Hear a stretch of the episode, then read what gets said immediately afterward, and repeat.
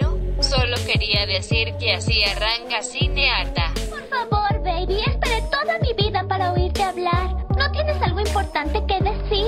No me preguntes, solo soy una chica. Muchas niñas van a crecer queriendo hablar como ella.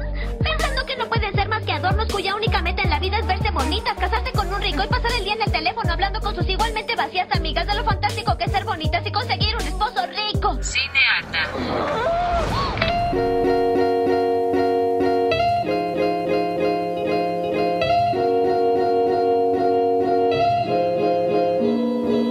Aló, aló, aló, mi nombre es Vita Andrada Yo soy Natalia Ábalos. y esto es Cinearta. Hola, ¿cómo están? Espero que estén bien. Hoy les voy a recomendar una peli que se llama Always Be My Maybe, que la pueden encontrar hoy en la plataforma roja. Está traducida como Quizás para siempre. Está protagonizada por Ali Wong y Randall Park y escrita por Natka Real. Es un nombre muy complicado. Nan, Natka, sí, creo que es Natka Khan. No sé, estoy jodiendo. Es real lo que estoy diciendo. Que es básicamente la creadora de series como em, Don't Trust the Beach in Apartment eh, 23 o Fresh of the Boat. Para que ubiquen más o menos el tipo de humor que vamos a hablar hoy. Eh, es una película, atentis, es una película de comedia romántica que no ofende a nadie.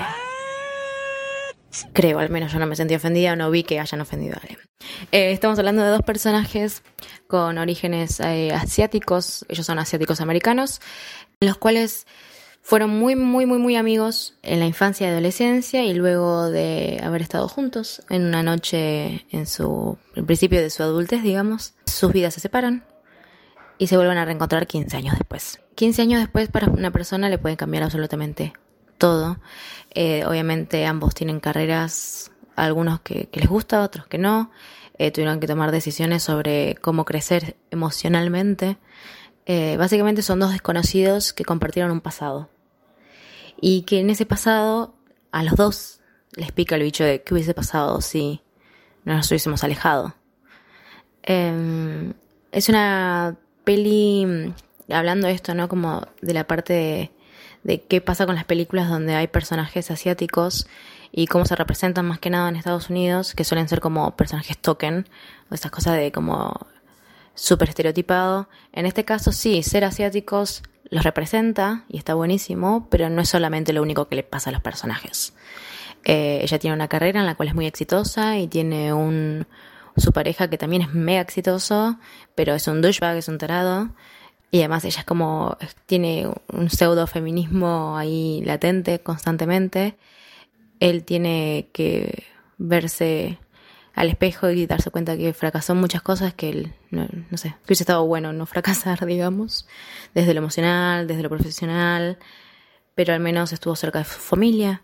Como que cada uno tiene sus pros y sus contras, como todos en la vida básicamente, eh, y es acá donde al encontrarse con alguien de su pasado, que habían querido mucho, se encuentran con uno mismo, ¿no? Como, ok, ¿qué hago con estas cosas? ¿Debería mejorar? ¿Lo dejo así? ¿Me quedo pancho? No sé.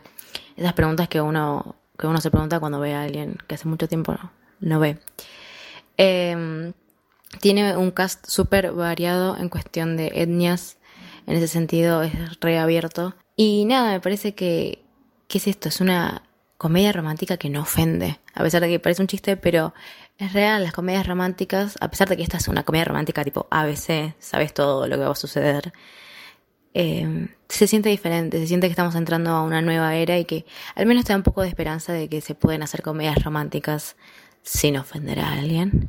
Y dentro de todo es realista, o sea, no hubo nada loco que dijera, ay no, eso ya no, no hay manera que esto pase en la vida real, excepto que tu novio sea Keanu Reeves.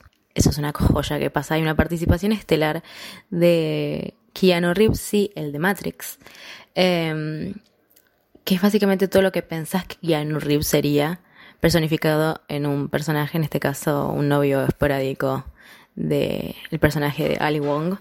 Es, yo no les puedo explicar lo gracioso y estúpido que es. Eh, y que hayan podido conseguir a Keanu Reeves para hacer ese personaje me parece tipo exquisito. Eh, en sí, les vuelvo a decir, es una peli que es para que nos haga bien un rato, nos haga un mimo al alma y no pensemos eh, un rato las cosas que están sucediendo. Eh, pero posta, yo tenía un montón de otras opciones de pelis que ver hace un par de días y dije, no voy a ver esta porque es como necesito que alguien me mime de alguna manera y ver algo que no sea muerte y destrucción. Así que esa es mi recomendación. La pueden ver en la plataforma roja o por ahí. Estamos hablando entonces de Always Be My Maybe o quizás para siempre. Y así me despido entonces de los estudios de Almagro y vamos a los estudios de Once con Natalia Ábalos. Muchas gracias, Vi, acá desde el glorioso barrio del Once. Seguimos con la intención, esta vez, de hacernos un mimo, de ver algo que nos traiga un poco de alegría, que nos haga reír. Hoy vamos a ver una serie, una peli, vamos a escuchar un podcast y hasta podemos buscar un poco más de contenido en internet. Porque The Mortified Guy, la guía de los mortificados. Es una serie de seis episodios disponible en la plataforma roja y es terriblemente graciosa y además te llega al corazón. La verdad que es increíble, se la recomiendo a todo el mundo.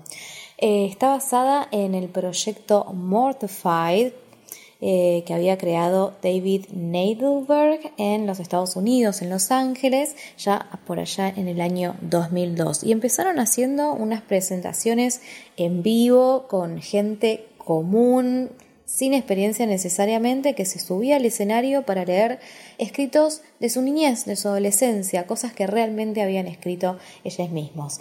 Y eventualmente incluso se escribieron libros y en 2013 se hizo una película documental, Mortified Nation, también disponible en la plataforma roja. Y en 2015 hasta sacaron un podcast y eventualmente apareció Netflix y sacaron la serie que les vengo a recomendar hoy. Pueden encontrar también eh, una charla TED de Neidelberg, el creador de este proyecto, donde cuenta que lo empezó porque habiendo visitado la casa de sus viejos en algún momento, encontró una carta de amor que él mismo había escrito siendo adolescente y le resultó tan terriblemente ridícula que se empezó a reír a carcajadas y así fue que decidió que todos deberíamos poder compartir ese tipo de cosas. Eh, las historias de esta gente que se sube al escenario en esta serie se combina con fotografías de esos momentos, las entrevistas en vivo con esas personas eh, y a veces incluso animaciones, le, le ponen cuestiones de edición que, que lo hacen muy entretenido. Es una idea muy simple pero que termina siendo terriblemente adictiva. Yo, son esas cosas que la empezás eh, a las 3 de la tarde y de repente es las 12 de la noche y seguís viendo lo mismo. Eh, tenemos gente que escribió diarios íntimos, por ejemplo, otros que escribieron cartas, como hizo el creador. También van a encontrar transcripciones de chat y hasta obras de ficción, eh, porque, bueno, a los adolescentes tienen un mundo interno así como muy fructífero, ¿vieron? Y cuando se ponen a escribir pueden salir cosas increíblemente vergonzosas y por ende muy, pero muy, muy divertidas. Eh, en última instancia, como todos pasamos por esa edad de, la adolescencia donde el mundo es muy confuso y estamos tratando de encontrarle sentido, eh, es muy fácil que, que, este tipo de contenido nos genere empatía, ¿no? Porque al fin de cuentas todos nos podemos reconocer en estas historias que cuentan, ya sean lindas o feas y especialmente en lo increíblemente ridículo, eso que te pasó cuando eras chica y que quisieras que nadie jamás lo sepa, es lo que te hace ser perfectamente humana y justamente porque todos pasamos cosas muy similares tratando de descifrar el mundo a esa edad, es que este programa es increíblemente maravilloso.